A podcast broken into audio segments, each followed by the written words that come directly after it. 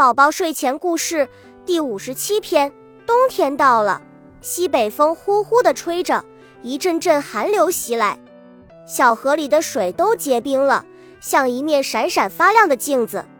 早上，小熊刚刚从床上爬起来，走到小河边，看见河水都结冰了。小熊一蹦三尺高，开心地想：“我可以去溜冰了。”于是，他兴冲冲地跑回了家。对妈妈说：“妈妈，我要去溜冰。”妈妈说：“冰面薄，很危险的。”小熊暗暗地想：“我才不信，我就去溜一会儿，才不会有危险呢。”他想着想着，就轻手轻脚地溜了出去。到了小河边，迫不及待地跳到冰面上。突然，只听见咔嚓一声，冰面裂开了。小熊掉到了冰窟窿里，冷得直打哆嗦，大声哭喊着：“救命啊！”